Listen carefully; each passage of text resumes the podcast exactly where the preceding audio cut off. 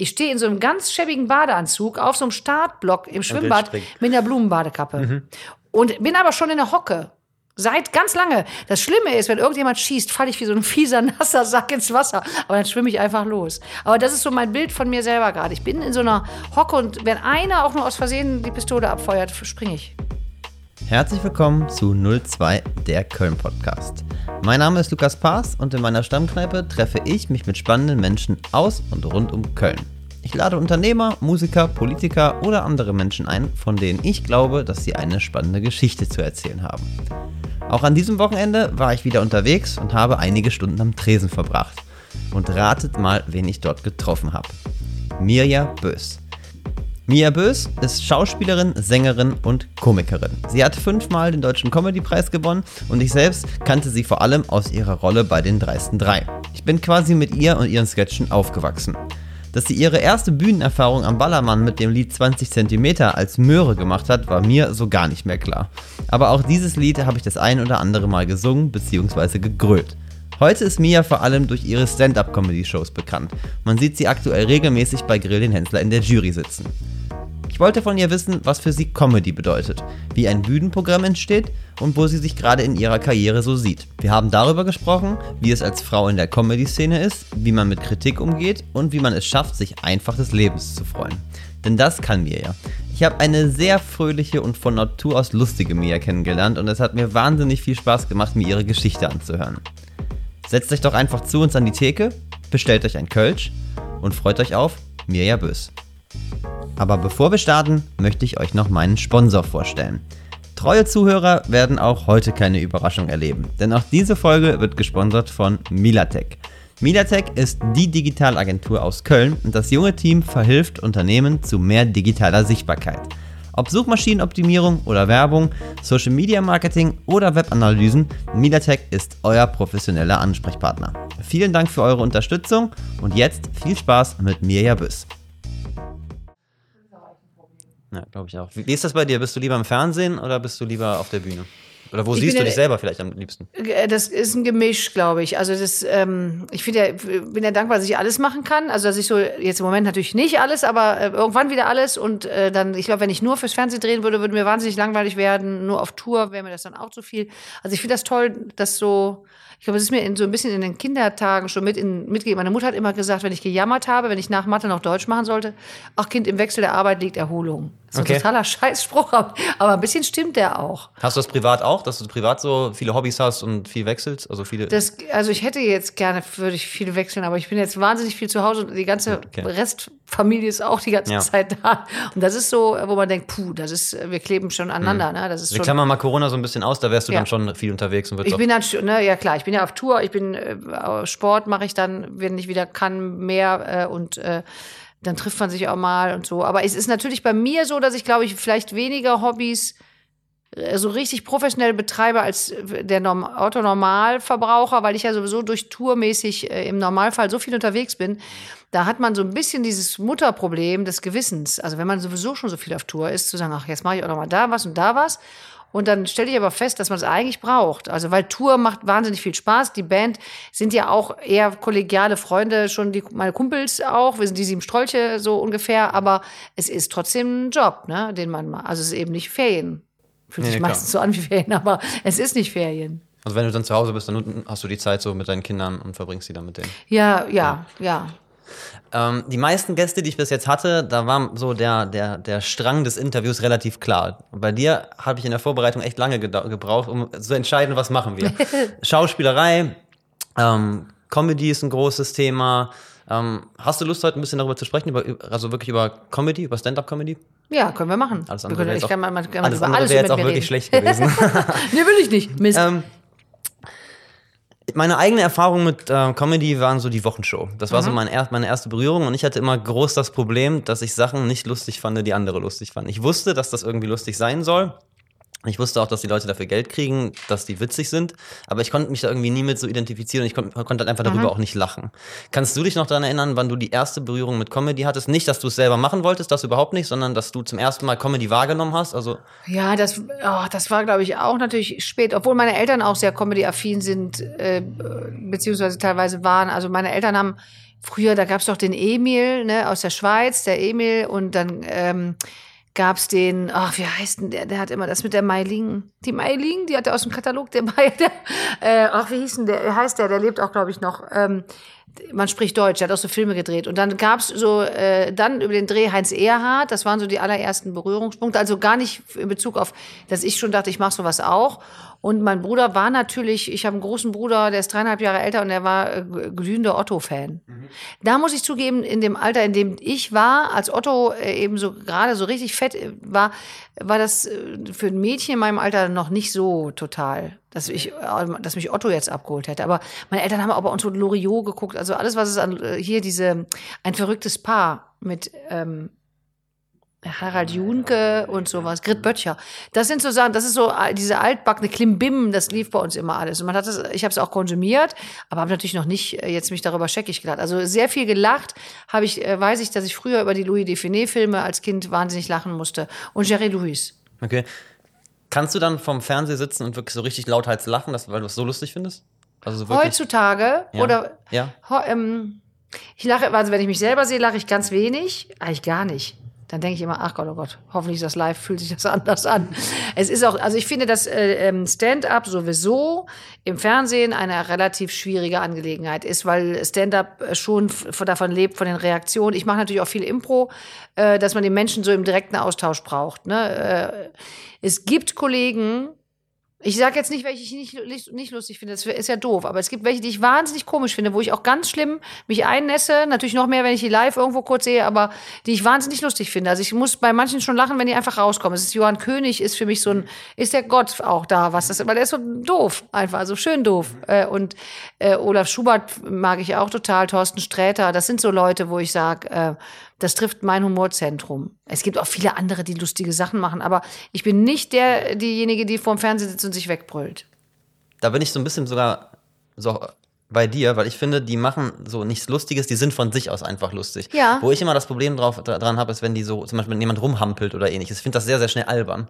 Und dann habe ich das Problem, dass ich darüber nicht lachen kann. Das kommt so ein bisschen drauf an. Es gibt ja auch viele, wenn man selber jetzt sowas macht und selber Stand-up macht, äh, ähm, erkennt man natürlich irgendwann auch die Tricks, ne? Wenn ich irgendwas 30 Mal sage, ist es besonders lustig oder zehnmal noch rumhampel. Also ähm, bestimmte Slapstick-Sachen mag ich, aber man kriegt halt, wie du sagst, auch wahrscheinlich ist das auch das, was du bemerkst, wenn es so total absichtlich gemacht ist, relativ schnell mit, no, das ist jetzt, da bin ich dann auch, geht. Also das ist eben auch, äh, da lache ich dann lieber eher über so jemand wie Louis Define oder diese altbackenen Sachen, mhm. weil das dann schon wieder so komisch ist.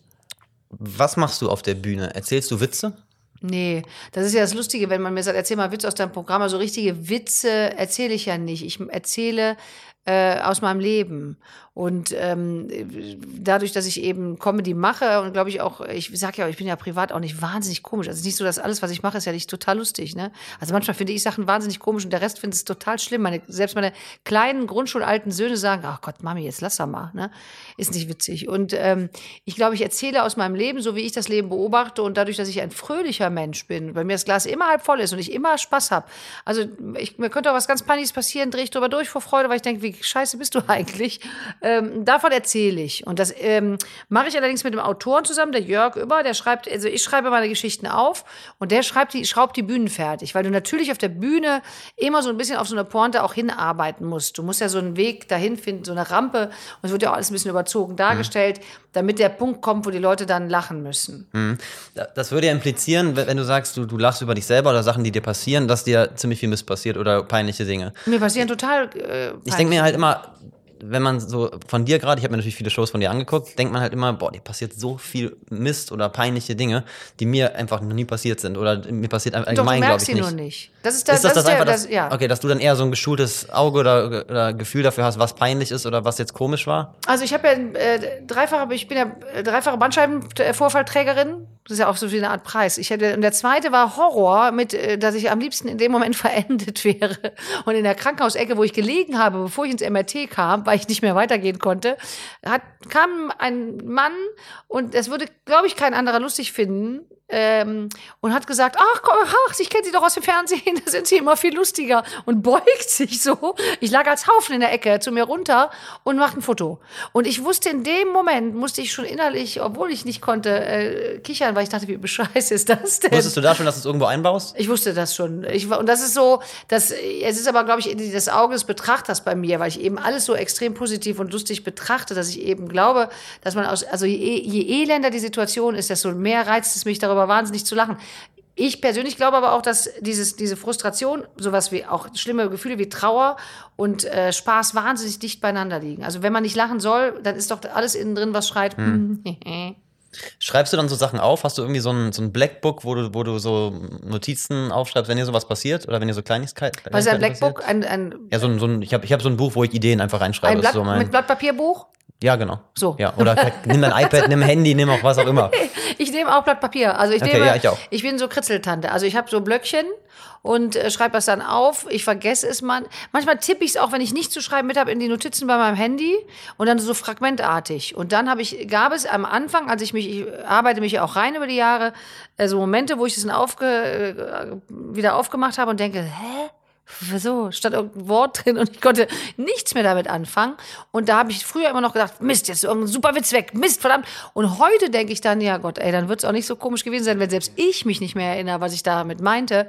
Ist es dann, verschwindet es, vielleicht taucht es auch wieder auf. Aber normalerweise schreibe ich es dann in Stichworten in Blöckchen rein und wenn ich dann mich hinsetze und sage, jetzt aber fange ich an, ein neues Programm zu erarbeiten, kram ich da mal durch und dann kommen da natürlich noch viele Sachen dazu. Okay, du hast aber dann schon den Moment, wo du sagst, okay, jetzt, jetzt schreibe ich ein neues Programm, dann setzt du dich hin, zu Hause an den Schreibtisch oder wo auch immer und fängst dann an, das Programm quasi so schon mal für dich grob zu entwickeln, wie du das ungefähr haben möchtest. Das ist ja bei mir auch eher so eine nerdartige Situation. Also ich, also ich setze, es gibt immer einen Punkt.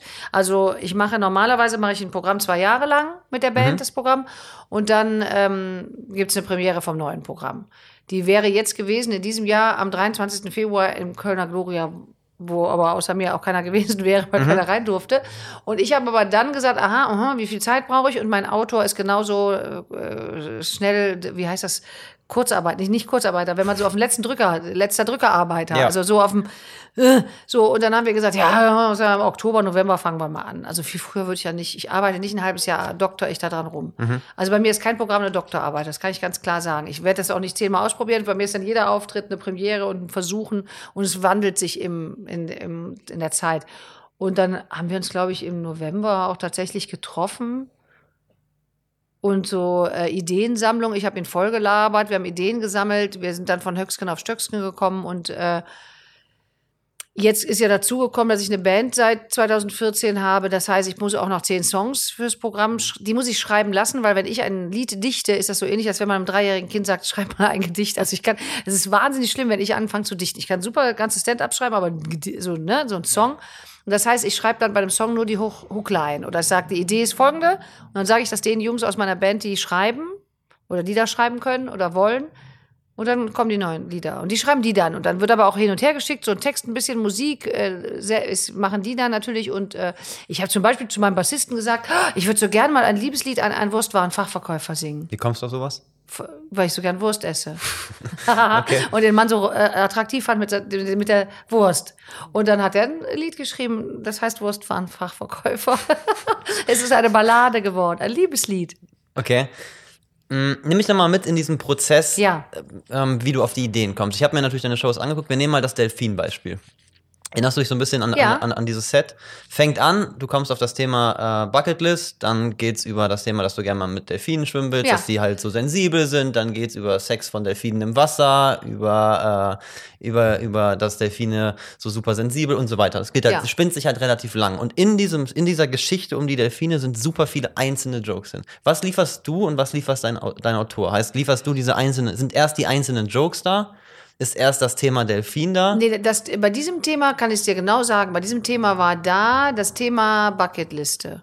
Und zwar entstand das daraus, und das ist jetzt eine interessante Frage, weil es mir selber gerade erst bewusst wird, weil ich erst ein, ich habe ein Buch gelesen von Tommy Jaud, das heißt Ein Scheiß muss ich. Ja, und fand das wahnsinnig lustig. und habe dann überlegt, ich möchte eigentlich ein Lied machen, das heißt Ein Scheiß muss ich. Das gibt's aber, glaube ich, schon. Es gab ja eine, gab mal irgendwie ein Lied dahinter. Und dann habe ich gesagt, ich hätte gerne ein Lied, äh, das darüber handelt, was ich alles in meinem Leben auf gar keinen Fall mehr machen will. Also die Anti-Bucket-Liste.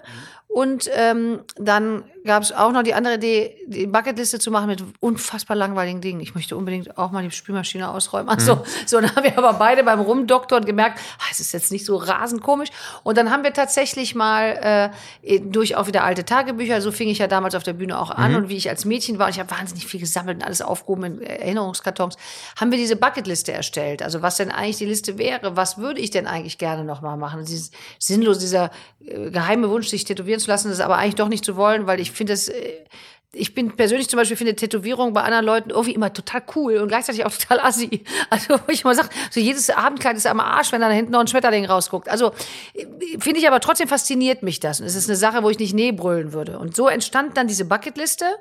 Und dann haben wir gesagt, ach komm, wir setzen noch einen ganz schäbigen Klassiker mit drauf. Und dann war es mit Delfinenschwimmen.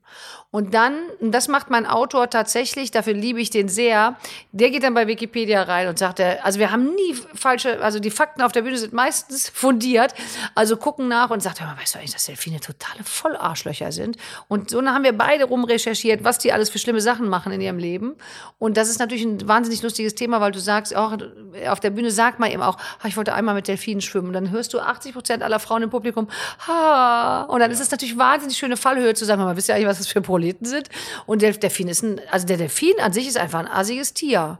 Und dann holen wir uns diese Informationen aus dem Netz, also die Fakten. Und der Jörg schreibt dann tatsächlich in so einem Bereich, weil ich eben gesagt habe, das ist jetzt ja nichts, was aus mir selber in dieser Sekunde, außer dass ich mit Delfinen schwimmen wollte. Und ähm, er schreibt dann diese Pointen da rein. Und dann am Ende ich, sage ich ja dann immer, äh, die Arschlöcher, die streiche ich von meiner Liste. Und dann sind die weg. Aber so entsteht so ein Ding. Muss man über die, oder Machst du auf der Bühne Kompromisse, wo du sagst, okay, das finde ich jetzt nicht ganz so witzig, aber ich kann es gut erzählen? Oder muss man wirklich über seine Witze selber sehr stark lachen können? Nee, ich nehme, also das Programm ist ja, wie, wie ich das eben sagte, bei mir im ständigen Wandel. Also weil ich auch ja viel improvisiere, mit den Leuten auf Dinge reagieren, die an dem Abend passieren. Ich äh, äh, viele Pointen, die in, kommen im Laufe des Programms noch dazu, weil irgendjemand aus dem Publikum auf irgendwas reagiert, was wahnsinnig lustig ist und man das dann einbauen kann ins Programm beim mhm. nächsten Mal. Mhm. Und ähm, also mein Autor war auch schon mal, wenn so nach einem halben Jahr, also der ist dann bei der Premiere, klar ist er dabei, weil er auch nochmal vorher guckt und dann nochmal sagt, guck mal, hier könnten wir nochmal ran oder da können wir nochmal ran. Und wenn er dann ein halbes Jahr später ins Programm kommt, sagt er, äh, ist das das Programm, was wir mal? Okay. Also weil es sich wandelt. Klar bleibt der rote Faden, der, der sich durchzieht, aber eigentlich wandelt es sich und dann bin ich auch kompromissbereit und ähm, Lustigerweise, ich lerne auch ungefähr zwölf Stunden, bevor ich auf Premiere mache, lerne ich erst diese ganzen Geschichten auswendig. Das sind dann 60 Ach, Seiten. Andere Leute sagen, bist du geisteskrank. Ich sage, ja, aber es sind ja am Ende des Tages sind es ja trotzdem meine Geschichten. Also ich kenne ja die Geschichten. Ja. Und deswegen ist das jetzt hier nicht, ich muss jetzt nicht, und ich bin unfassbar unkritisch, was Wortwörtlichkeit angeht. Okay, es ist ne? also eher schon frei. Es ist frei erzählt. Klar muss man es bei Pointen dann auch in der Reihenfolge einhalten. Wenn man die zuerst vorwegnimmt, ist der Witz kaputt. Mhm. Aber ähm, und ja. Ich, habe mich halt gefragt, wenn man sich deine Show anguckt, im mhm. Prinzip steht ja das Grundgerüst. Ne? Du ja. weißt ja, wo du anfängst, wo du irgendwann enden willst. Aber die Kunst von Stand-Up ist es, glaube ich, halt das so rüberzubringen, dass es aussieht, als würdest du es frei vortragen. Deswegen habe ja, ich mir gedacht, wenn ja du dich hinsetzt und das wirklich auswendig lernen würdest, wäre es wahrscheinlich auch einfach nicht produktiv, ne? Oder, oder nee, eher. also ich hange, aber ich habe jetzt auch das so noch, das hört sich jetzt wird richtig unromantisch. Achtung, ich habe ja so ein fotografisches Gedächtnis für Texte. Okay. Also ich kann, das habe ich äh, gemerkt, bei mein Vater hatte das für Zahlen und ich habe das für Texte, ich habe das bei Dreisten 3 gemerkt, als ich angefangen habe zu drehen. Und dann habe ich, da muss man ja einfach stumpf die Texte auswendig lernen, weil auch jemand anders auf dein Stichwort angewiesen ist. Und ähm, da, die kriegt man mit der Zeit auch umerzogen, dass ich eventuell was anderes sage an der Stelle. Und ich sage, Mensch, hör doch zu, du verstehst doch den Sinn. Ähm, und da habe ich festgestellt, dass ich nachher sagen konnte, welcher Autor den Sketch geschrieben hat, an welchem Datum, weil das steht auch immer mit auf den Blättern drauf. Und wenn ich mal Texte lernen muss und mein Freund mich zu Hause abhört, das ist Horror. Wir kriegen beide einen Gehirninfarkt. Ich denke immer, das ist der langsamste Mensch der Welt. Und ich bin schon drei Seiten weiter und der sagt, hä, wo bist du denn jetzt? Und ich sage dann, nee, komm, du musst hier umblättern, das steht schon auf der nächsten Seite. Also ich kann das dann, so, das sind so Sachen, die sich dann bei mir auch nochmal abspulen. Und ich merke mir so Eckpfeiler. Also ich hatte jetzt einen neuen Stand-up gemacht bei einer Mixed Show, die wir jetzt nur gestreamt haben. Und da habe ich einen aus einem neuen Programm, was ja noch gar nicht aufgeführt worden ist, äh, mitgenommen, weil ich ihn einfach sehr lustig finde. Und ähm, hangel mich dann, weil ich an bestimmten optischen, ne, dann weiß ich, jetzt geht es darum, also ich merke mir immer das Thema innerhalb dieses Themas, also ne, diese kleinen Einbuchtungen und dann äh, fällt mir aber in dem Moment auch noch was Neues dazu ein. Also die Sachen sind eigentlich bei mir in so einem ständigen Fluss. Okay. Nimmst du deine Shows auf? Also für dich selbst? Ja, dann gucke ich mir dann aber nicht an. Also du bist jetzt nicht so, so selbstkritisch, dass du dir jede Show anguckst. Mach bin ich wirklich nicht. Also ich kann, ich kann das auch nicht auseinandernehmen. Es gibt ja Leute, die dann wirklich so Ja, sich, sich selber so geißeln. Also toll, dass sie das können. Horror Ja, finde ich, dass die ich kann Vorstellung. nichts von mir angucken. Ich finde das ganz furchtbar. Ich finde das ganz schrecklich. Also ich will auch nicht, dann habe ich es an dem Abend halt in Krefeld so gemacht, ja und ist ja jetzt scheißegal, die Leute Ja. waren noch fröhlich. Also ich bin auch nicht jemand, ich, es ist nicht so, dass ich total unkritisch bin mir Mhm. selber gegenüber, aber ich denke, so, so eine Quintessenz von so einem Abend, wenn der Abend doch schön war, dann ist doch scheißegal. Also das ist so, früher als ich in der Band gesungen habe, bei den fabulösen Thekenschlampen, weiß ich noch, da gab es auch Böcke, die man geschossen hat auf der Bühne. Mhm. Und wir hatten einen, Mike, du bist eigentlich total nett, weil du das jetzt hörst, eigentlich super alles. Na, das weiß der aber auch. Der hat, das war aber auch unser MD, also unser, ne, der hat die Band geleitet und der hat dann wollte immer nach dem Auftritt das auseinander dis- diskutieren. Das konnte ich gar nicht. Also Ja. ich finde das auch, weil ich auch denke, wenn es jetzt ist, ich habe auch immer gesagt, so stopp, ich habe es selber gemerkt und ich werde es beim nächsten Mal versuchen zu verhindern und wenn ich es beim nächsten Mal wieder mache, ist mir auch egal. So, weil es hat außer mir keiner gemerkt. Und Ja. das sind so, ich bin da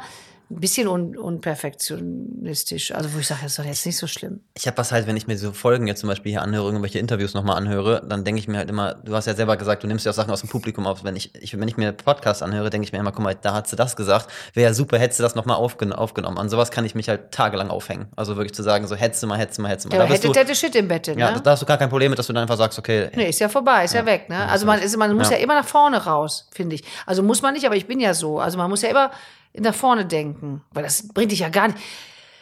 Es gibt so auch die Sendungen. Ich bin auch kein Quotenguckerin, ne? Also die Quoten sind mir auch scheiße. Also das darf man nicht sagen. Ich arbeite ja fürs Fernsehen. Die Quoten ist natürlich total wichtig, aber eigentlich scheißegal. Also an der Sache, wo ich doch nichts mehr ändern kann. Also wenn jetzt so eine Staffel Grill in Hensler äh, abgedreht ist und dann äh, wird natürlich die Quote ausgetauscht. Klar, für den Sender ist das auch wichtig, ne? Aber ich denke dann ja, so what? Was wurde denn jetzt? Also wir haben jetzt acht Folgen im Kasten. Ich kann da gar nichts mehr dran drehen. Die sind jetzt einfach so, wie die sind. hat sich das entwickelt, dass du da so locker bist oder warst du von Anfang an so locker? Ich meine, Ich habe ja ein Glück gehabt, weil ich ja 3 war ja mein Fernseheinstieg und da zu diesen, also in den Jahren, als 3 ins Fernsehen kam, gab es noch Fernsehquoten, also waren noch messbare Fernsehquoten. Das ist ja auch total nach unten gegangen und wir sind ja unfassbar reingekracht. Also wir haben ja voll. Mörderquoten gehabt und ich konnte, kannte mich auch nicht aus mit den Quoten und ich weiß noch, dass äh, damals der Otto Steiner, der Produzent von 3 als ich, wir hatten die erste Folge zusammen gesehen mit dem ganzen Team in der Bar.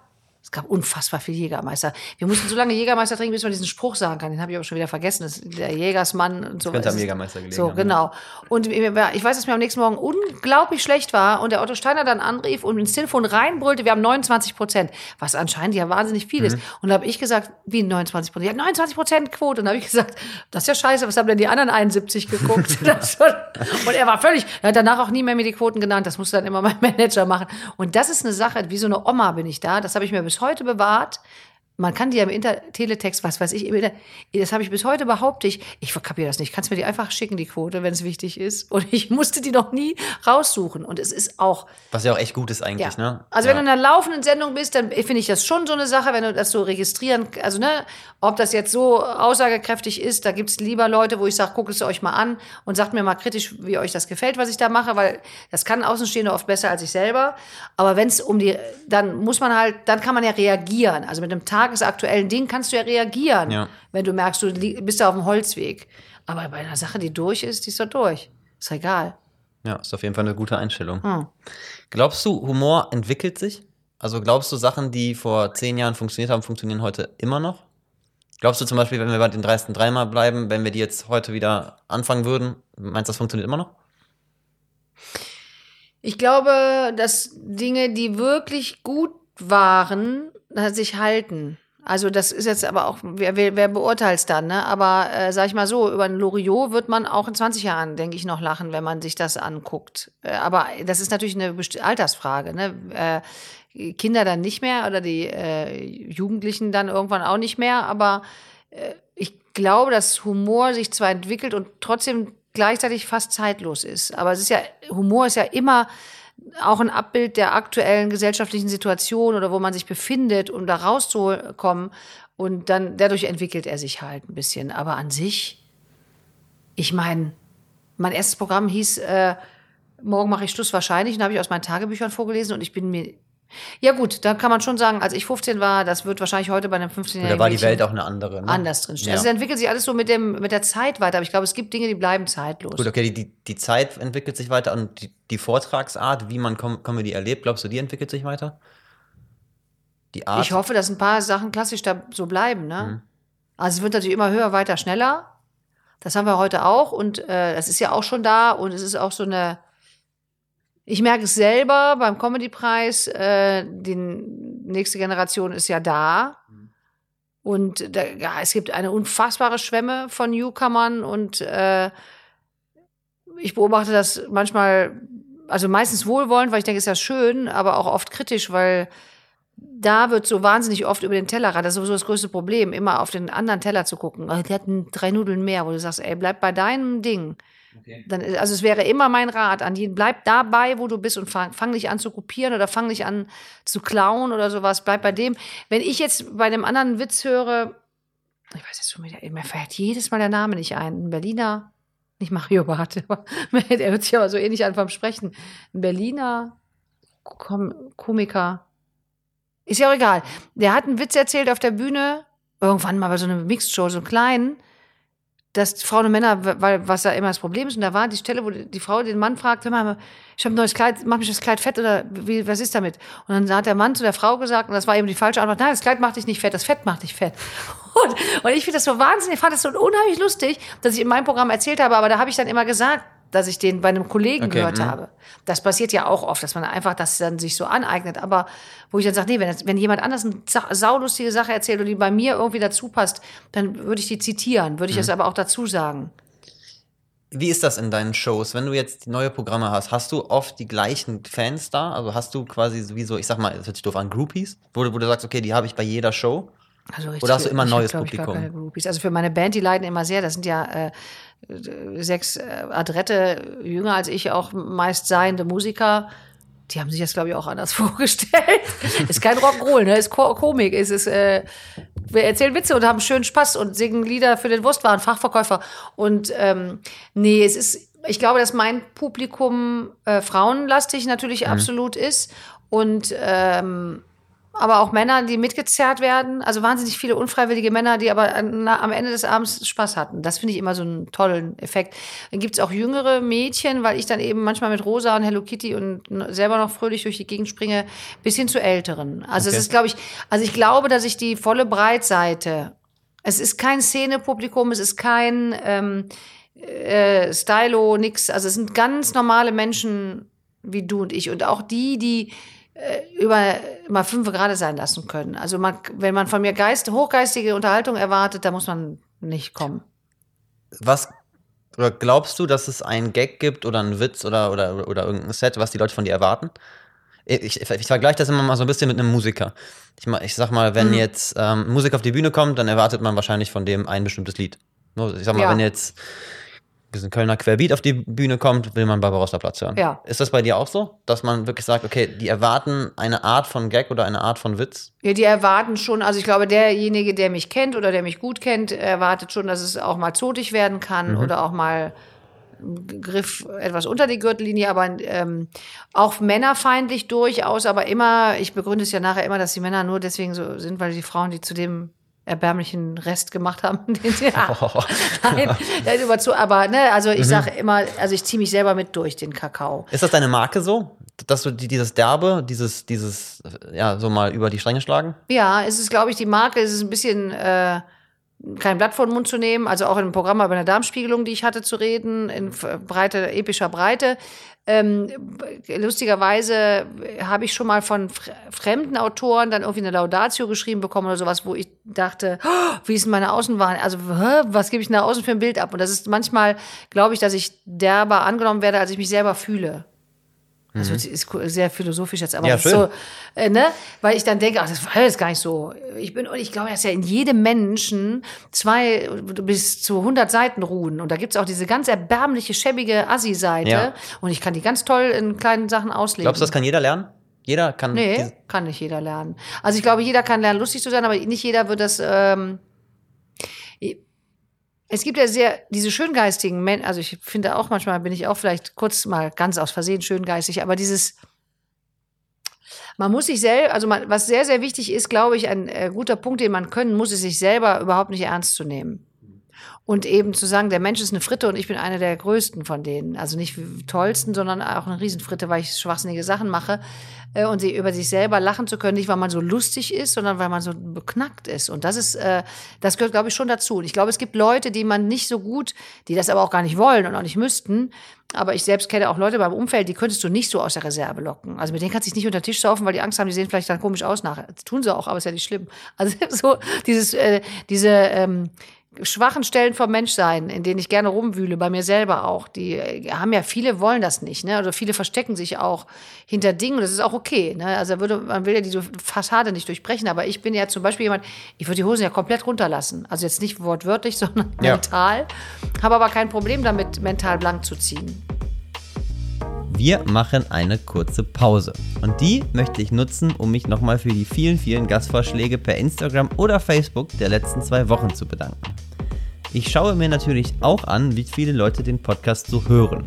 Das werden aktuell immer, immer mehr. Man kann quasi beobachten, wie die einzelnen Folgen immer mehr Aufmerksamkeit bekommen. Das ist doch richtig schön zu sehen. Damit es noch mehr werden, freue ich mich, wenn ihr den Podcast abonniert und vor allem bewertet. Bei Instagram und Facebook könnt ihr mir auch Feedback geben. 02 Podcast. Und verratet mir doch super gerne unter den jeweiligen Bildern, wie ihr die Folgen so fandet. Und jetzt möchte ich noch gerne wissen, wo ihr die Gespräche so hört. Also holt doch mal euer Handy raus, macht eine kurze Story und verlinkt 02 Podcast. So, und jetzt geht's auch schon weiter mit Mirja Bös. Wenn man sich deine Kindheit angu- anguckt, du bist in Viersen Beusheim aufgewachsen. Ja, Boosheim äh, ist ein Dehnungs-O. Das ist Dehnungs-I, weiß ich Okay. nicht, was, was gedehnt wird. Irgendwas wird gedehnt. Fagott äh, spielend im Jugendorchester. Ja, ja. Hätte man das mit der Hose runterlassen eigentlich jetzt erstmal so nicht erwartet. Man kann, also mir hätte richtig was werden können. Meine Eltern haben auch eine Zeit lang sich gefragt, was ist da schiefgelaufen?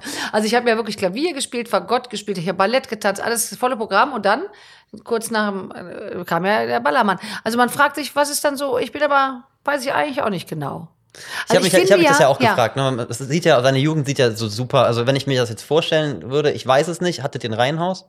Nee, ja, mein, es gibt's ja auch noch. Mein Elternhaus, meine Mutter lebt auch noch, da noch. Es ist ein äh, freistehendes Haus in Okay, aber du warst schon Straße. sehr gut behütet und ja. Ja, auf dem Dorf, ne? Ja. Also ich bin ja, also zwar als Viersen, aber ich bin auf dem Dorf groß geworden und habe da auch gespielt und die Nachbarskinder und alle konnten auf der Straße mit Frotti-Unterbuchsen rumlaufen und so. Das war ja eine andere Zeit auch noch. Aber sehr behütet äh, als Lehrerkind groß geworden. Dann hast du angefangen zu studieren. ja. Ähm, Italienisch, Spanisch und Medienwissenschaften. Dann hast du Erstmal. genau, dann wolltest du Musical studieren in Ja. Leipzig. Das hat dann nicht, Ja. ist dann nicht bis zum Ende Nee. passiert. Mm, Dann hast du dich so ein bisschen ausprobiert, hatte ich so ein bisschen das Gefühl und hattest so die Idee, ich will was anderes machen. Ich habe, glaube ich, gar nicht ausprobiert. Ich habe einfach gar nicht gewusst, was ich wirklich wollte. Also ich wollte auf jeden Fall Star werden oder Prinz, äh, Prinzessin. Okay, Prinzessin ist schlecht. Jetzt müsste meine Mutter Königin sein, war die Ja. ja gar nicht, ne? Oder ist sie nicht? Also und da äh, ähm, sagte dann irgendjemand mal letztes Jahr bisher geworden und das habe ich ja noch gar nicht gemerkt. Ich fühle mich ja immer noch so wie immer. Ja. Ähm, und ich äh, habe das, glaube ich, also Musical war dann fand ich toll und habe gemerkt, ist gar nichts für mich eigentlich.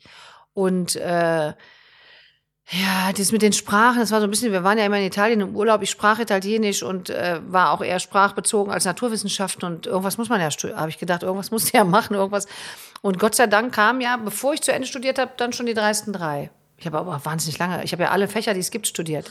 Lass uns noch mal kurz auf das, auf das Ballermann-Ding gehen. Bitte. Ähm, ich ich habe das Lied, glaube ich, früher als Kind einfach mitgegrölt. Ich Hm. wusste auch überhaupt nicht, worum es geht. Ich wusste vor allem auch bis, bis in die Recherche nicht, dass es von dir ist. Das geht wahrscheinlich auch echt vielen so. Das, das ist Ja. in der Tat so, ja. Ähm, als du das gemacht hast, ähm, das war ja auch, wieder, auch, auch so ein, im- immer trotzdem der Drang, auf die Bühne zu gehen. Mhm. Wo wolltest du, als du am Ballermann standst, das Lied gesungen hast, wo wolltest du da hin? Wie hast du dich, äh, wenn du da standst, das Lied performt hast, wo hast du dich in fünf Jahren gesehen? War dir Das klar, tue ich ja gar nicht. Also ich sehe mich in fünf Jahren ja nicht. Also ich lebe ja tatsächlich, äh, eben habe ich zwar gesagt, nach vorn gerichtet, aber am meisten im Hier und Jetzt.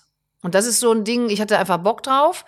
Äh, der Gitarrist von den damals den fabulösen Thekenschlammen, der, der immer so abends die Kritik geübt hat, der hat das Lied produziert und ähm, da gibt's ja auch die Geschichte, ich habe es jetzt auch schon oft erzählt, aber sie ist auch einfach schön. Mein damaliger Freund, der studierte da noch Theologie und Philosophie auf Lehramt, Sekundarstufe 2. Und wir saßen in unserer Wohnung in Nippes und ähm, dann kam das Demo von 20 Zentimetern und dann haben wir das gehört, leise. Und dann habe ich gesagt, hör mal, das, äh, der Mike sagt, ich soll das singen. Ich wäre für einen Ballermann und so. Und dann haben wir beide gesagt, ah ja, ja hm, hm. Und hat mein Freund gesagt, ah, weißt du was, jetzt machen wir das nochmal aus, dann trinken wir mal eine halbe Kiste Bier, äh, also Kölsch, und dann machen wir es nochmal ganz laut an. Und dann haben wir nach der halben Kiste Kölsch das laut gehört und gesagt, wie geil, ja klar sehe ich das, ist total super. So, und dann habe ich es einfach, also ich denke nicht lang. Ich mache ja. eben, wie ich aus dem Bühnenprogramm keine Doktor, ich mache aus fast, ich mache aus wirklich wenigen Dingen in meinem Leben eine Doktorarbeit. Ich mache es dann einfach. Aber wo, woher kommt das, dass du keine Zukunftsangst hast? Oder du, viele, haben, viele haben das ja. Ist äh, Glück und auch von meinen Eltern mitgegeben, glaube ich. Hattest du immer das Gefühl, dass du, egal was passiert, zurück nach Hause kannst? Also, ja. dass du sagen kannst, okay, ich, hier bin ich wieder, ich ja. mache was anderes? Also, mein, meine Mutter natürlich sowieso auch, aber mein Vater hat äh, in meiner Kindheit was gemacht, da war ich noch sehr klein. Äh, der hat mich oben auf den Küchenschrank gesetzt. Also, klar noch, dass ich mich noch so ganz grob daran erinnern kann. Und hat gesagt, spring mal runter, ich fang dich auf. Und ähm, dann saß man oben auf dem Küchenschrank und hat er gesagt, ich fange dich übrigens immer auf, aber nicht, äh, ich bin nicht immer unterm Schrank, aber was auch immer kommt, wir sind da. Und so war das auch. Und egal was passiert, ob es der Ballermann war, meine Mutter und meine, mein Vater waren mit im Oberbayern, haben in der ersten Reihe rumgegrölt, äh, sind aber auch nochmal Feiermeier. Äh, also egal, was ich tat, ich ging Musical studieren. Jetzt will das Kind mit nach Leipzig Musical. Okay, dann Nacht- und Nebelaktion, hinten mit der Bettwäsche im Auto querliegend, äh, mein Vater die ganze Nacht durch ja, so weit ist es ja nicht, aber eben sieben Stunden durchgefahren, damit ich morgens ganz früh die Aufnahmeprüfung machen konnte. Ähm, dann hab, nach zwei Jahren habe ich gesagt, da finde ich eigentlich alles doof, ich komme jetzt zurück. Es gab natürlich dann schon mal Diskussionen, aber meine Eltern verdrehten dann oft die Augen und dann war aber also ich hatte, war wirklich mit egal, was ich ausprobiert habe, so gut wütend, dass ich eben die Chance hatte, das alles zu machen. Hm. Was wäre passiert, wenn dein Papa oder deine Mutter gesagt hätte, fabulöse Thekenschlampen finden wir blöd, finden wir echt ätzend, dass du das machst? Hättest du weitergemacht? Da war ich ja schon so alt, dann hätte ich wahrscheinlich ich war eigentlich ein sehr gehorsames Kind, muss man sagen, weil ich als Lehrerkind, aber irgendwann rebelliert man ja dann auch so ein bisschen. Ich hatte jetzt keine wilde Pubertät, also für mich nicht wild, für meine Eltern, glaube ich, wahnsinnig anstrengend, weil ich immer so oft verliebt war, aber ohne Küssen und ohne alles. Also ich war, glaube ich, echt so eine harmlose äh, Scheißmädchen, um das Wort. Scheißmädchen ist ein schönes Wort. Also so ein mit alles mit Blumen und Rosa und ach und alles sind und alles war aber immer zu Tode betrübt zwischendurch weinen, schreien und dann wieder alles toll. Also eine richtig blöde Göre. Ähm, um die man sich aber nicht so groß Sorgen machen musste. Und ähm, ich weiß es nicht, was passiert wäre. Also klar würde man sich dann auflehnen wahrscheinlich, aber das stand nie zur Debatte, dass meine Eltern.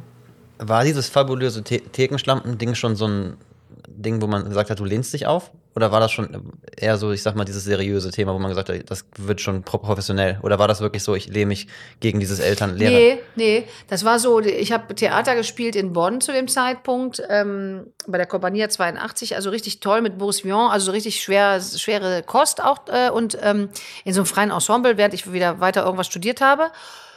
Und der Pianist von dem Ensemble hatte gehört, dass bei den fabulösen Thekenschlammen jemand aufhört. Und ich kannte die zu dem Zeitpunkt gar nicht, obwohl die gerade echt, die waren ja zu dem, den, als ich da eingestiegen bin, waren die eigentlich total populär. Also zumindest jetzt so, also Deutschland war auch schon bei Voll. Viva vertreten und so.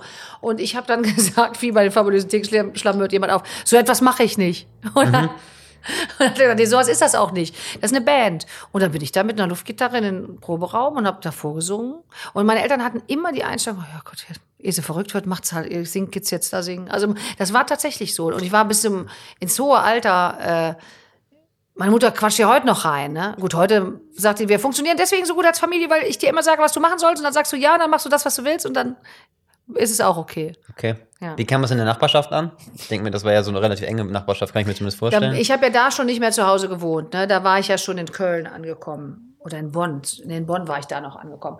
Ich glaube, dass meine Eltern, ähm, die sind aber ja auch so äh, 68er und haben das volle Programm mitgemacht, Lehrer, gerne Feierer und sonst noch was.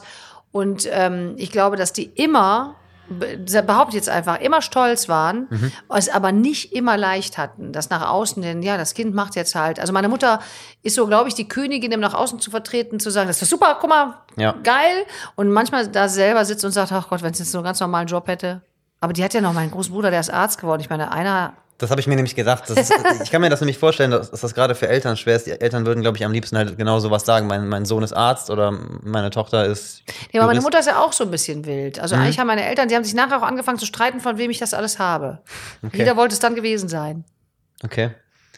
Dann kam irgendwann die dreisten drei. Ja, Würdest du im Nachhinein sagen, das war dein Durchbruch? ja. Das war so der, der Höhepunkt. Das Wolltest du denn dahin oder war es in der, also du musst ja irgendwann gesagt haben, okay, ich will das. Ach, ich hatte vorher schon Castings durchlaufen, ne? Mal, mal da in Köln äh, bin ich beworben und wollte lustige Sachen mitmachen und da mal und wollte da und Mit so. dem Ziel, irgendwas so, Erfolg. äh, auch im Fernsehen äh, bei einer Sendung mitzumachen eigentlich. Also bei den Thekenschlammen hatten wir ja so diverse Fernsehauftritte, aber eben eher als Ensemble und eher so kleinere Sachen. Und ich wollte schon irgendwie sowas machen. Und ähm, ich habe da bei ähm, einem ähm, Improvisationstheater, bei einem Ensemble, die Frizzles hießen wir, da habe ich gespielt. Und da, deswegen ist das überhaupt gekommen. Also das ist auch nach wie vor noch der Grund, warum ich heute auch allen jüngeren Leuten sagen will, zur richtigen Zeit am richtigen Ort, so ist das einfach noch. Also umtriebig zu sein hilft ja immer. Und die Frau des Producers, was kompliziert, die Frau des Producers von den dreisten drei war Fan von den Frizzles. Sie sind auch aus Köln. Und die hat ihren Mann zu den Frizzles mitgeschleppt, zu dem Zeitpunkt, wo äh, die Konstantin, da hat er gearbeitet, eben dieses Format äh, Dreisten 3 entwickelt hat. Und im Prinzip war die Vorgabe bei dem Format, wir suchen zwei Männer und eine Frau, die eigentlich gar keine richtige Frau ist. Und daraufhin wurde ich gecastet. Eine Unverschämtheit. Aber da, so passiert. Also so, deswegen wurde ich zum Casting eingeladen.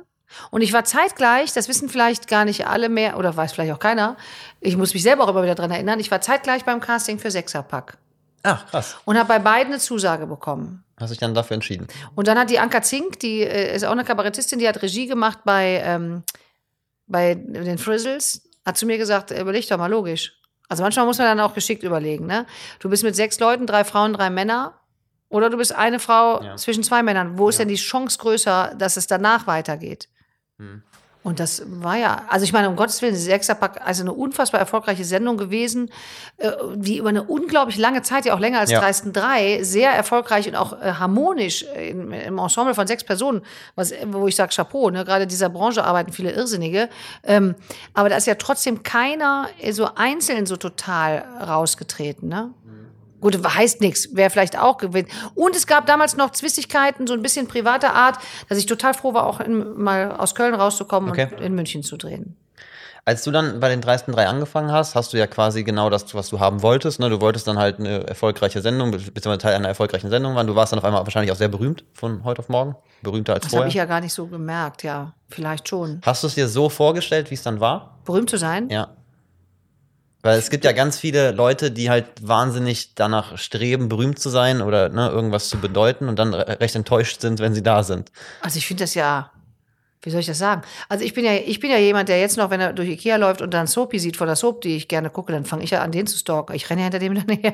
Okay. vor- glaub, ja, aber du wirst ja auch her. wahnsinnig häufig erkannt, oder? Ja, ich wär, ja, wird man schon. Ne? Es kommt darauf an, wo man ist. In Köln sind die Leute mittlerweile dran gewöhnt. Wenn du jetzt in einer Kleinstadt bist, ist es schon so, dass ich dann auch sage, es wird dann irgendwann anstrengend. Es ist anstrengender geworden, seitdem ich Kinder habe, weil ich die total raushalte. Mhm. Ich rede zwar sehr schlecht über die, aber ich möchte die nicht zeigen, wo die sehr hübsch sind. Aber die sollen ja selber entscheiden, ob sie irgendwann mal beim Fernsehen mitmachen wollen. Meinen Beziehungspartner halte ich ja, bis auf, dass ich schlimme Geschichten über den erzähle, auch eigentlich raus. Ja. Äh, deswegen bin ich dann gestresst, wenn ich mit den Kindern unterwegs bin und fotografiert werde. Das will ich nicht so gern, ne? weil ich die, aber ich mache dann auch keinen Hehl draus. Also ich glaube, dass ich da mit sehr gut zurechtkomme, weil ich ein sehr bodenständiger, ich glaube, ich bin ein realistischer, obwohl ich Flause im Kopf habe, Mensch.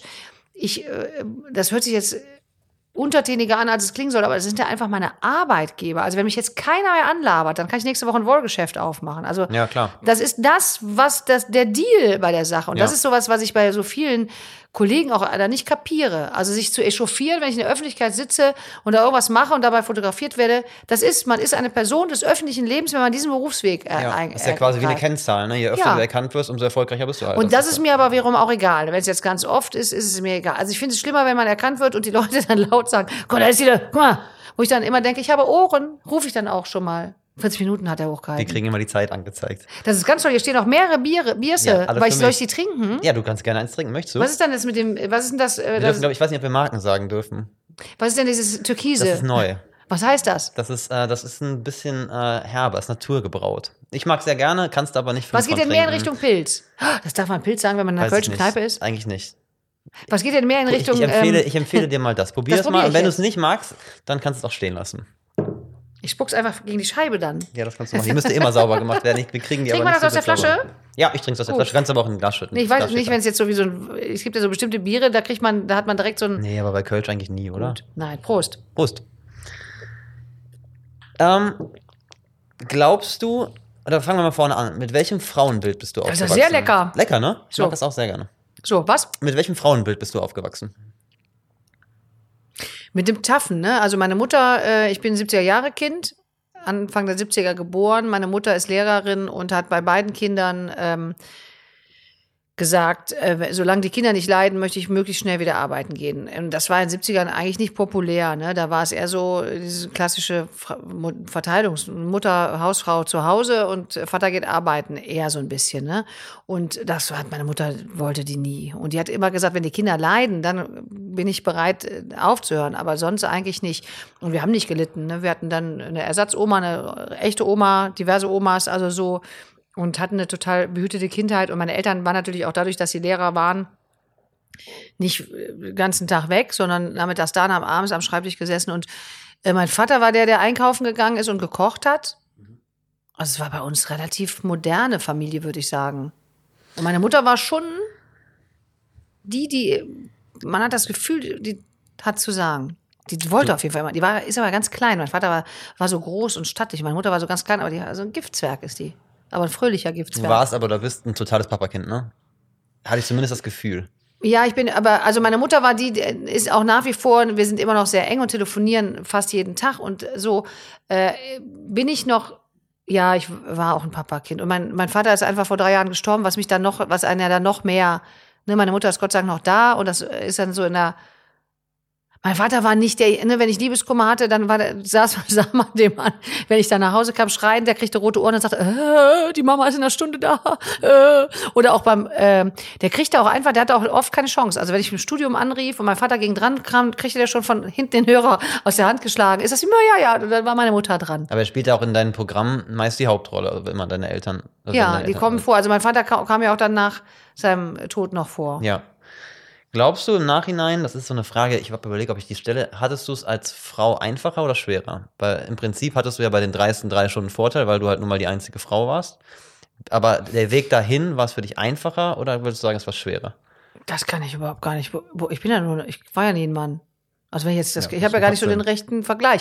Also ich finde das immer, ich glaube, dass, ach, ich bin ja auch da, diese Gender, äh, bin, Du bist ja lockerer, ne? Es ist, glaube ich, auch, ich weiß nicht, ob es eine Generationsfrage ist, aber ich bin wahnsinnig a- angestrengt von diesen Dingen, weil ich mittlerweile, wenn ich das betrachte, was passiert, sage, äh, durch dieses Geschwurbel geht so der Blick zum äh, großen Ganzen aus den Augen verloren, worum es eigentlich geht. Ich, ja, ich bin da eigentlich, Ich finde, ich finde, also ich bin, ich bin da auch irgendwie kein Fan von, weil bei mir fing das jetzt an, nur mit dem Podcast, nur mal als Beispiel. Ja. So, ich habe angefangen damit, habe mir überhaupt keine Gedanken um das Thema Quote gemacht, gar nicht. Ich habe Hm. einfach die Leute eingeladen, so wo ich dachte, das passt und das gehört in das Format hier rein. Im Endeffekt habe ich mich jetzt irgendwann unter Druck gesetzt gefühlt, das relativ ausgeglichen zu machen. So, gleich ne, viel du- Frauen und Männer. Ja. Glaubst du, das ist notwendig, sowas? Nee. Gibt auch ganz viele Männer, die, also Frauen gefangen im Körper eines Mannes. Ja. Das, manche Männer sind ja viel größere Frauen als Frauen. Also ich, das ist, nee. Ich, ich finde es krass, ne? Ich finde auch, dass es dann eben nichts mehr mit Chancengleichheit zu tun hat, wenn irgendwelche Sachen von Frauen besetzt werden müssen, weil es die Quote so vorgibt und es aber anders besser gewesen wäre für alle Beteiligten. Also ich bin da, man muss natürlich, es ist immer sehr dünnes Eis, ich kann mich Gott sei Dank drauf bewegen, weil ich ja eine Frau selber bin. Aber ich war auch letztens eingeladen äh, bei einem, das war auch, nee, es war kein Podcast, das war so ein Streaming-Ding. Und da war ich als Gästin angekündigt. Und habe ich auch als erstes gesagt, kann ich nicht als einfach Gast sein? Ich hasse, ich finde Gästin ist eine Kölner, Köln, Kölnernde, Kölner, äh, Radfahrenderin. So ein Ja. Scheiß. Ey, Ja, die das ganze Sprache geht einen Bach runter, weil da irgendwelche sitzen und sagen, also als wenn dieses kleine Strichlein da irgendwie einen Unterschied Ich macht. finde halt aber gerade in der Comedy-Szene hat sich da ein bisschen was geändert. Es kommen ja immer mehr weibliche, Mhm. aber früher war es halt schon, finde ich so, allein, ich habe lange über den über das Wort Klassenclown nachgedacht. So waren Klassenclown waren, Jungs fast immer Jungs. Ja, und gerade die haben sich ja dann irgendwann so zu witzigen Leuten entwickelt. Wobei die Mädels dann meistens irgendwie so ein bisschen auf dem auf der Strecke, was das Thema angeht. Ich weiß ja, ich sag was ganz Geheimes. Ich glaube ja, dass Männer eigentlich lustiger sind als Frauen. Okay, das heißt, deine kernige Seite ist wahrscheinlich dann, dann auch ein Vorteil. Ich weiß es nicht. Es gibt, um Gottes Willen, äh, es gibt wahnsinnig viele lustige Frauen, gibt's auch. Und diese Diskussion seit 30.000 Jahren, es sind ja viel mehr Männer im Comedy-Bereich als Frauen, wo ich sage, ja, dann kommt doch einfach, und erzählt Witze, macht doch mit. Also mich hat keiner davon abgehalten, das zu tun. Und das äh, steht auch jeder Frau frei. Also dieses, äh, und das ist das, was ich schlecht kann. Dieses Jammern über Ist-Zustände, wo ich sage, dann beweg deinen Arsch und mach was. Ist doch gut. Ist doch alles gut. Ist doch gar nichts. Ist doch, ich meine, wo leben wir denn? Gerade hier. Kriegst du Selbstkritik? Weiß ich, ob ich die kriege? Ja. Und von, von wem? Von meinem nahen Umfeld. Also meine Mutter äh, hat jetzt, geht neuerdings dazu über, egal in welcher Fernsehsendung ich sitze, zu sagen, du kriegst total Falten, du, du musst eine Brille anziehen, du, du, du kneifst in den Augen, so. Und ich sehe, ich habe einfach, ich sehe einfach nah, wenn ich was lesen soll oder das Handy, dann bin ich echt blind, ne? Dann habe ich eine Lesebrille, die ist aber nicht entspiegelt, die kannst du dann im Fernsehen nicht anziehen, weil es auch fürs Make-up nicht so gut ist. Und ich saß tatsächlich in einer Sendung, die kommt, wird noch ausgestrahlt, vielleicht gucken die Leute das mal, ich weiß, wie heißt die denn? Die leckerste Idee Deutschlands. Und da gab es, ich musste so Essen probieren, was ich ja neuerdings öfter im Fernsehen muss. Und die, das gab in sehr, sehr kleinen Portionen, das Essen. Und dann hat, das war eine vierstündige Aufzeichnung. Ich hatte echt Spaß, ne? Und habe ich meinen Manager zwischendurch angerufen, der, ähm, aus Osnabrück extra angereist war, dann aber nur in der Garderobe sitzen durfte, weil er gar nicht ins Studio rein. So, und dann habe ich gesagt, das ist doch lustig, läuft doch ganz gut. Und so, dann sagte er, ähm, ja, du bist auch total, machst das ganz, also es ist immer, gibt was zu lachen, aber immer wenn das Essen kommt, siehst du ganz schlecht gelaunt aus. Dann habe ich mich gefragt, warum sehe ich denn jetzt immer schlecht? Und dann habe ich gesagt, die Portionen waren so klein, dass ich so schlimm mit den Augen kneifen musste, dass ich es, um zu sehen, Okay. was ich da überhaupt zu mir nehme. Und das sagt meine Mutter dann zum Beispiel, die sagt auch ganz oft, mittlerweile, die wird jetzt in einer Woche 80, deswegen habe ich ein mega Argument zu sagen, Mama, du bist auch nicht mehr wirklich die Zielgruppe, wenn sie mir sagt, dass ich zu schnell spreche. Okay. So, da muss man halt mal sich ein bisschen besser konzentrieren, dann kriegt man auch mit, was ich sage. Ist ja auch nicht gar nicht alles wichtig, was ich sage. Von daher, manches kann man auch einfach ausblenden. Aber die ist schon die, die sagt, und äh, hui, ist das aber wieder ein paar Funde zu viel drauf, kannst du aber. Also ich sage das so äh, unverblümt und mein Freund natürlich zu Hause ist der direkteste äh, Kritikpartner, den ich habe, der sagt, hm. Und ich habe aber auch noch Freundinnen aus der Schulzeit, die auch mehr sagen würden, wenn ich irgendwo was gemacht hätte. Kriegst du auch Kritik von außen, also von wirklich von ganz außen? Und was macht das mit dir, wenn du jetzt zum Beispiel irgendwelche YouTube-Kommentare liest oder irgendwelche Kritiken oder Also nimmst du das wahr? Es wäre gelo ich lese es nicht bewusst, also ich lese es nicht bewusst nicht, sondern ich lese es einfach nicht groß. Ähm, Hast du das von Anfang an gemacht? Sorry, nee, man hat da mal reingeguckt und ich gucke auch heute ab und zu mal rein und ähm, b- bin dazu übergegangen, einfach ein bisschen mehr Mitleid dann zu empfinden, was für eine Zeit man mit negativer Energie verschwenden kann. Das hört sich auch wieder so hochtrabend an, aber eigentlich bringt das ja keinen weiter, weil in den meisten Fällen, wenn du es im Netz guckst, ist es auch keine also ich kann mit Kritik umgehen, solange sie konstruktiv ist. Wenn sie einfach nur destruktiv ist, kann ich aber nichts anfangen, weil ich denke, das bringt ja keinem jetzt was. Also der kotzt sich vielleicht aus und hat sich von der Seele geredet, aber das ist so, ähm, ich habe das relativ wenig. Ich glaube, es gibt relativ viele Leute, die mit mir mich blöd finden oder mit mir nichts anfangen oder auch mit meinem, äh, mit meiner ähm, mit meinen Witzen nichts anfangen können oder mit meiner Art und finde das total legitim. Das wäre ja auch bescheuert, wenn ich mir anmaßen würde zu denken, alle müssen das alles toll finden, was ich mache.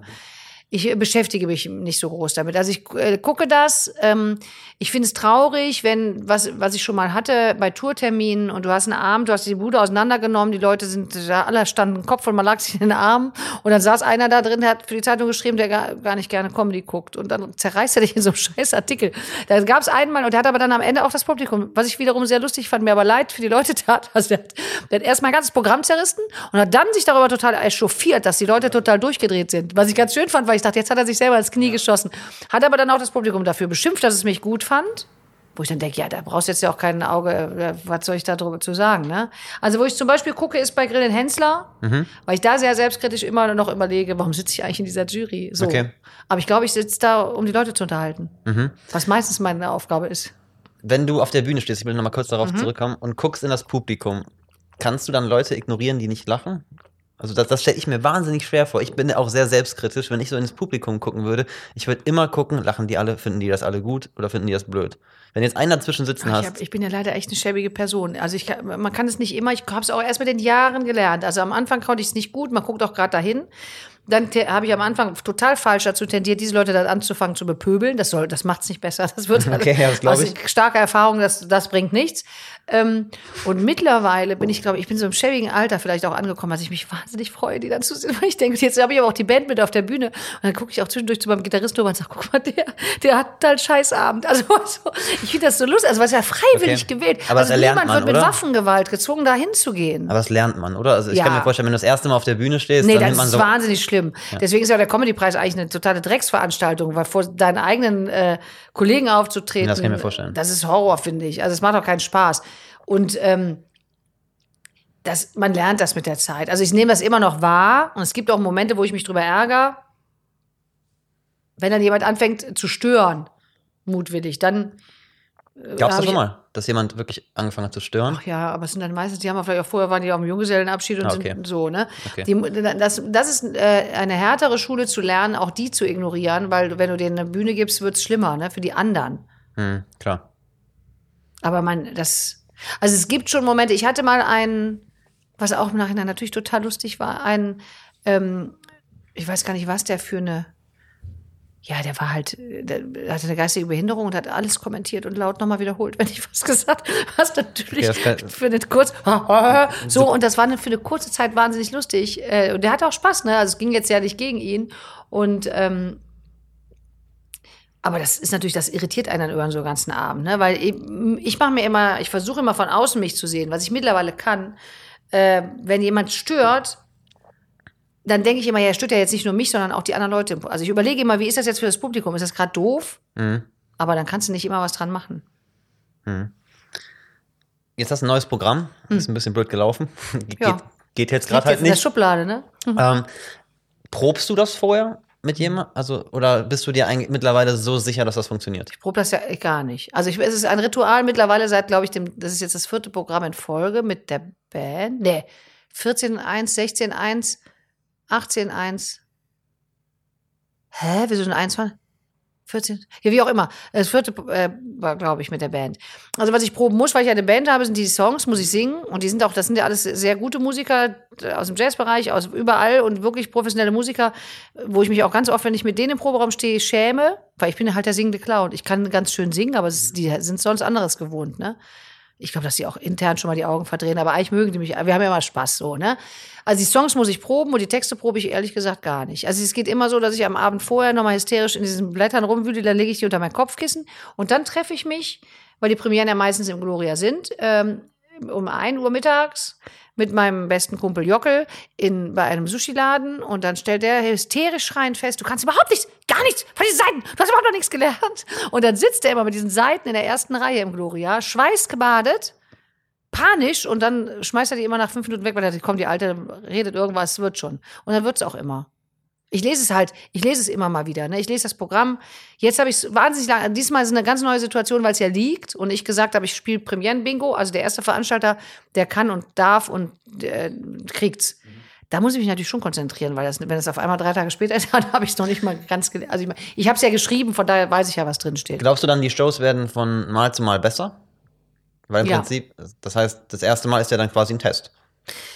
Es gibt ja, Ja, die Premieren sind auch immer toll, weil die, man ist dann so geladen und so aufgeregt. Und ich glaube schon, dass man, weil, weil ich jetzt eben seit 2007 mittlerweile Stand-up-Programme mache, dass man schon weiß, welche Sachen. Also ich hab, äh, mittlerweile weiß man schon, jetzt bei dem neuen Programm könnte ich, wenn ich sie nummerieren würde, die Stand-ups schon nummerieren von best zu immer noch sehr gut. Also es sind alles, natürlich kommt nur das rein, was wir lustig finden, aber wo ich weiß, der geht in jedem Fall. Und da, glaube ich, diese Selbstsicherheit gewinnt man einfach durch die, durch die Praxis dazu, ne?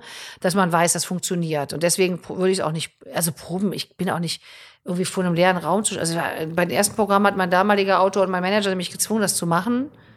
Das war ein ganz schlimmer Nachmittag. Hab ich fast einen Gehirninfarkt gekriegt. Also ich kann das nicht gut. Weil, Ich muss einfach raus. Ich brauche die Leute. Ich will ja die Leute anfassen und wir wollen uns gegenseitig schütteln und dann Quatsch machen. aber es gibt ja auch Comedien, die von einem ganz kleinen Publikum, also fremden Publikum proben, in irgendwelchen Bars oder sowas. Ja, Kam nö. sowas für dich auch nie in die Frage? Leute kommen mit mir auf diese Reise mit. Aber das ist ja auch eine gewisse Art von Selbstsicherheit, ne? Ja. Du gehst ja da quasi die Gefahr ein, dass du da stehst und das ist nicht lustig.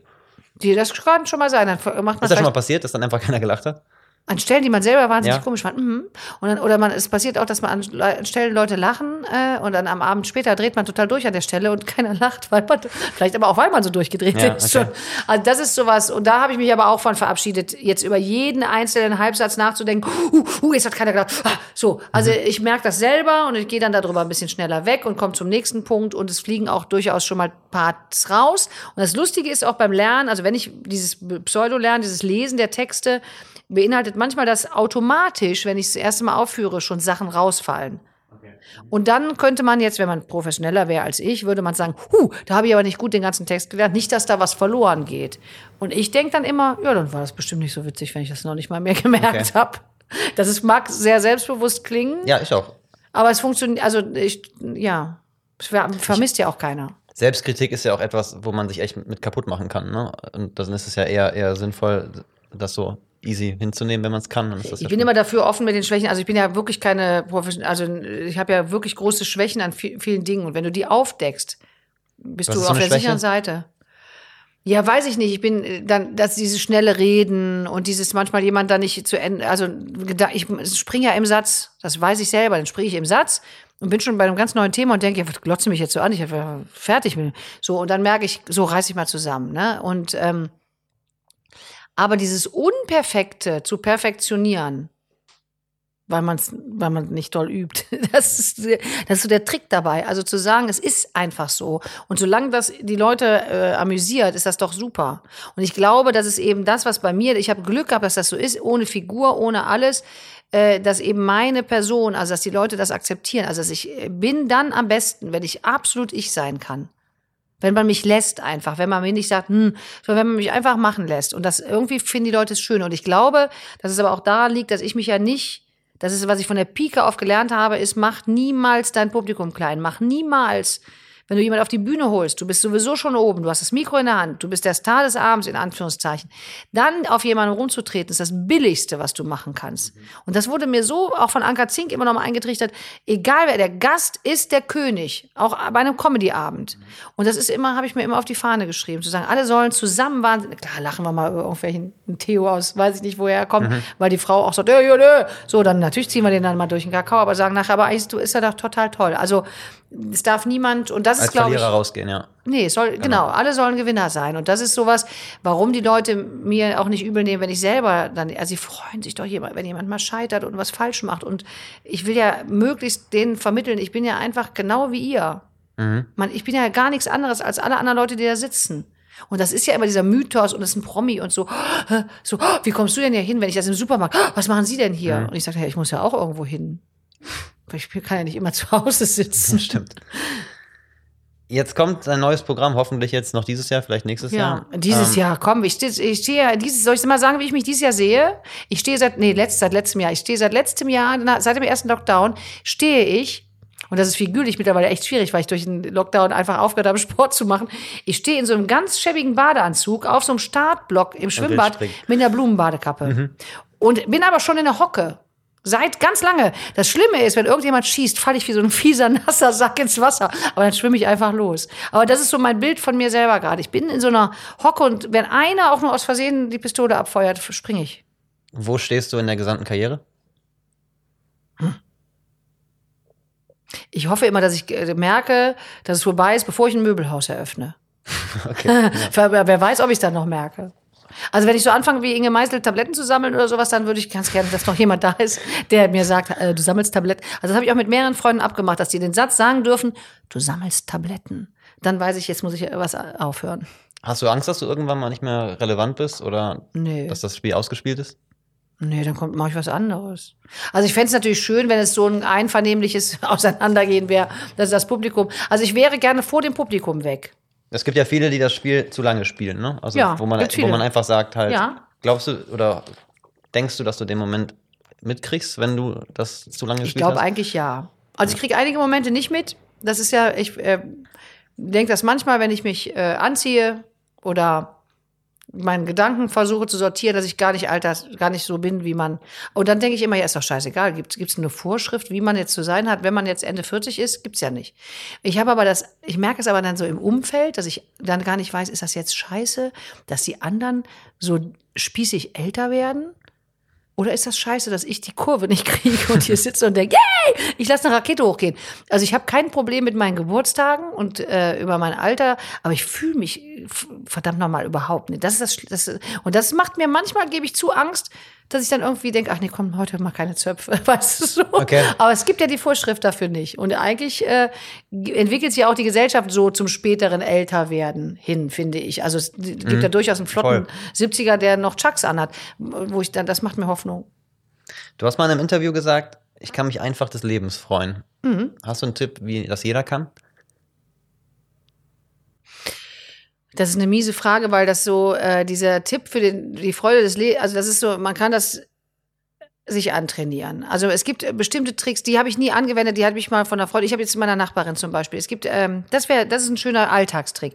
Man könnte sich zwei Schälchen nehmen, das, jetzt wird es auch gleich esoterisch, pass auf, ich tanze gleich mit einem Huhn um den Hals ums Feuer. Ah, aber also ich habe das mal von jemandem gehört, ähm, die mir diesen Ratschlag gegeben hatte, nimm dir doch mal zwei Schälchen und tu in ein Schälchen ähm, so zehn schöne glitzernde Steinchen oder irgendwelche Steine, kannst auch Muscheln reintun. Und immer wenn an dem Tag irgendwas passiert, wo du sagst, oh, das ist doch eigentlich schön, wenn das Eichhörnchen niedlich war oder irgendein Mann, irgendjemand blöd hingefallen ist in der Fußgängerzone, also sowas freut mich ja schon. Also wenn jetzt nichts, was Schönes, was, worüber du schmunzeln musstest, dann legst du einen Stein rüber in das andere Schälchen. Und wenn du abends denkst, was für ein scheiß Tag, guckst du mal und dann wird immer eins, also man kann sich das, glaube ich, so ein bisschen antrainieren, die schönen Dinge wahrzunehmen im Leben. Weil es gibt jeden Tag, es gibt meines Erachtens keinen Tag, wo nicht irgendetwas passiert, was eigentlich schön ist.